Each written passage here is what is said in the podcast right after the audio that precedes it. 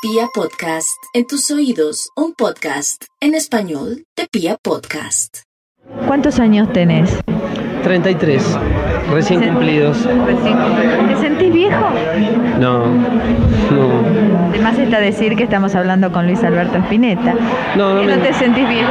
Bueno, porque no es edad como para sentirse. Más adelante veremos.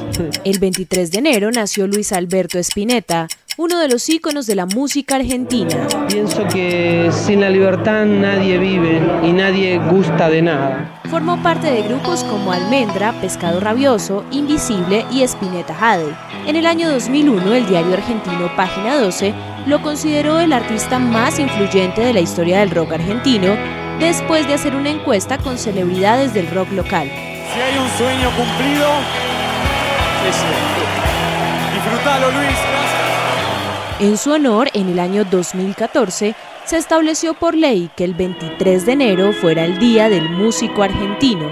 Por eso, hoy, en nuestro cuartico de historia, recordaremos algunas voces gauchas que han hecho vibrar el mundo.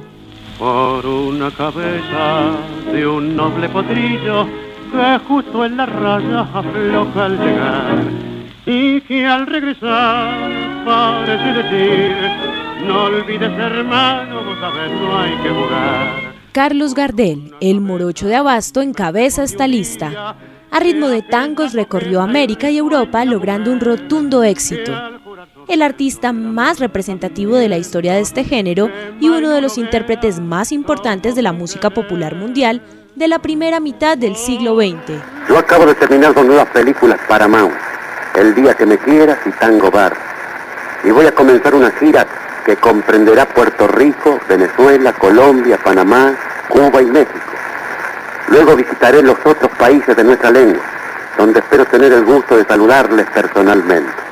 En 2003, la voz de Gardel fue registrada por la UNESCO en el programa Memoria del Mundo, dedicado a la preservación de documentos pertenecientes al patrimonio histórico de los pueblos del mundo. Adivino el de las luces que a lo lejos van marcando mi retorno. Muchas fueron las canciones grabadas por este genio argentino, pero entre las más destacadas están Volver y El día que me quieras, que han sido grabadas por cantantes de todas las latitudes. Gracias a la vida que me ha dado tanto. Vamos con una mujer, Mercedes Sosa, la mayor exponente del folclore argentino, fundadora del movimiento del nuevo cancionero y una de las exponentes más importantes de la nueva canción latinoamericana. Tantas veces me mataron, tantas veces me morí. Sin embargo estoy aquí resucitando. Mercedes incursionó en el canto desde adolescente, pero su primer álbum apareció en el año de 1962. Militó en el Partido Comunista de Argentina junto a Atahualpa Yupanqui entre los años 60 y 65. Mediante su actividad musical, los dos artistas se convierten en activistas políticos denunciando las injusticias sociales y la discriminación del indígena americano. Soy agua, playa, cielo, casa blanca. Soy mar Atlántico, viento La artista recibió diversos premios y galardones, pero tres de ellos son los más significativos. El Gardel, el Grammy Latino y el nombramiento por parte de la UNESCO como embajadora de la buena voluntad. Charlie García es el tercero en nuestra lista de hoy, uno de los más aplaudidos y reconocidos pianistas, cantantes, compositores y productores del rock latinoamericano.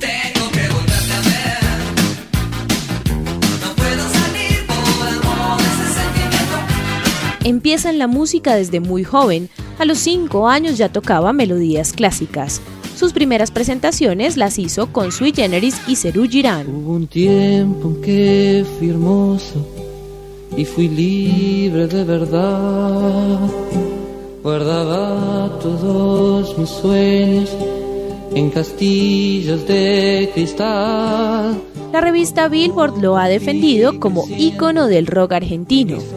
La BBC lo describió como pionero del rock en español y leyenda viviente.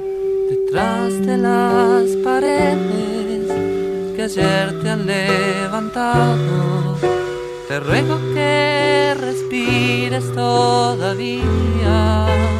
Su álbum Clicks Modernos de 1983 fue considerado por la revista Rolling Stone como el segundo mejor de la historia del rock argentino.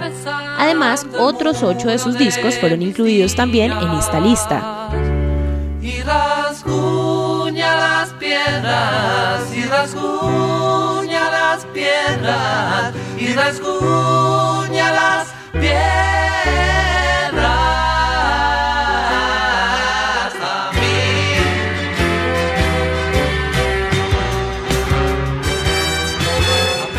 Canción Rasguña las Piedras fue considerada en el año 2002 por la edición argentina de la revista Rolling Stone y la cadena MTV como la tercera mejor canción de todos los tiempos del rock argentino.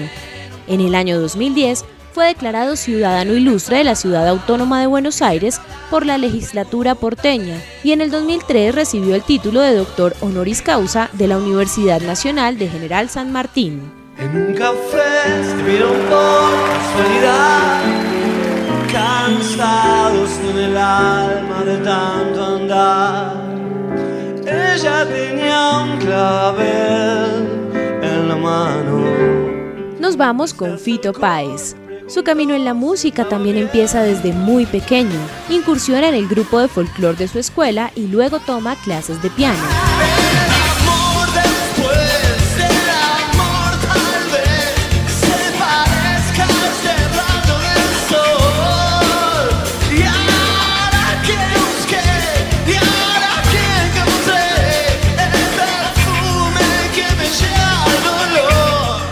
En su labor artística y musical lleva más de 20 años de carrera y ha grabado ya más de 20 álbumes.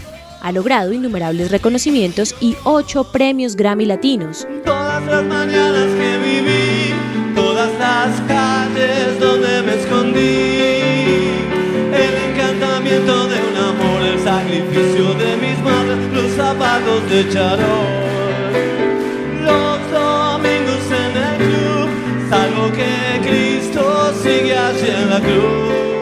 Le dicen el trovador del rock argentino y además de su carrera como músico ha incursionado como cineasta, guionista y novelista.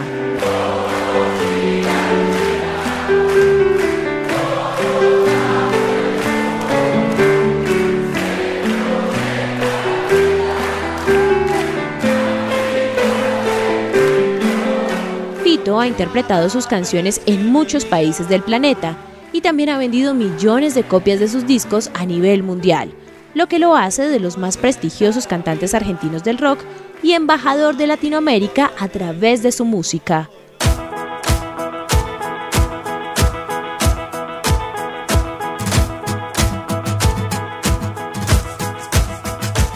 En la lista de los más grandes representantes de la música argentina no podía faltar Gustavo Cerati.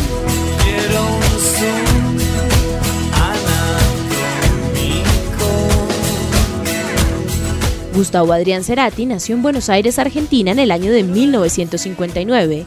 Músico, compositor, cantautor y productor discográfico.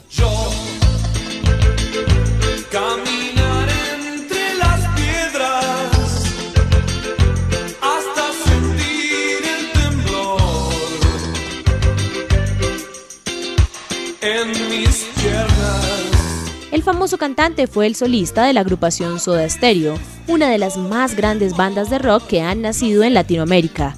Tras la disolución de Soda, desarrolló una exitosa carrera como solista, en la que hizo cinco álbumes de estudio y diversas asociaciones con otros músicos. ¿A qué hora despiertas? ¿O te levantas? Normalmente a las 3, 4 de la tarde. ¿Y te cuestas? Me cuesto a las 5, 6 de la mañana. ¿Trabajas mucho? No mucho, soy bastante vago. Por cuenta propia, Cerati experimentó con diferentes estilos y géneros musicales, desde la música electrónica hasta la música sinfónica. Si un amor cayó del cielo, no pregunto más. En el año 2007, Soda Stereo regresó en una gira llamada Me Verás Volver tras 10 años de su separación. La gira rompió un par de récords el reunir un millón de asistentes y realizar seis recitales en el estadio Antonio Vespucio Liberty de River Plate, superando los cinco de The Rolling Stones. Nada más.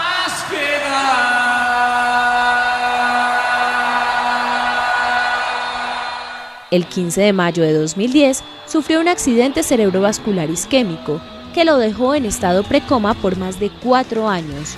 Falleció el 4 de septiembre de 2014 a causa de un paro respiratorio.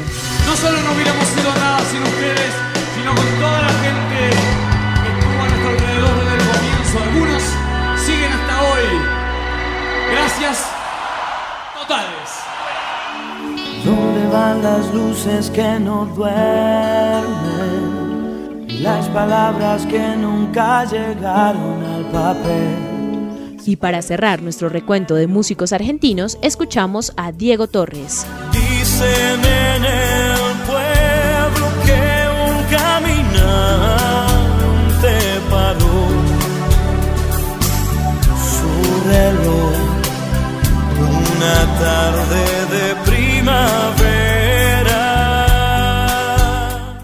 el talento artístico a su madre, Lolita Torres, quien fue una cantante argentina muy destacada. Diego la acompañaba a las presentaciones en varios teatros y en algunas de esas ocasiones tocaba el charango. Nada puede olvidar que anduvimos el mismo camino y las cosas que hicimos fue porque quisimos estar.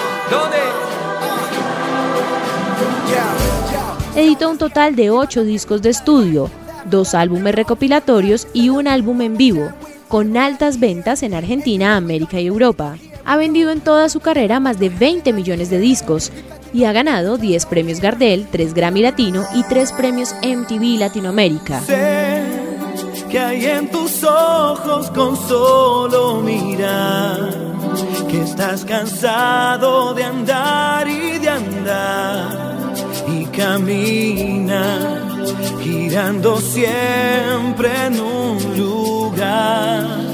Escuchando Color Esperanza, nos despedimos. Esta canción es un himno que llegó a convertirse en un éxito internacional, tanto así que el año pasado se hizo una nueva versión por motivo del COVID-19 para recoger fondos para la Organización Panamericana de la Salud. Sentirás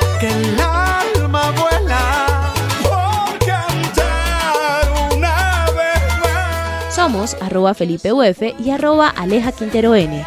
Les deseamos un feliz día a los músicos, en especial a los argentinos, y nos encontramos mañana en otro cuartico de historia.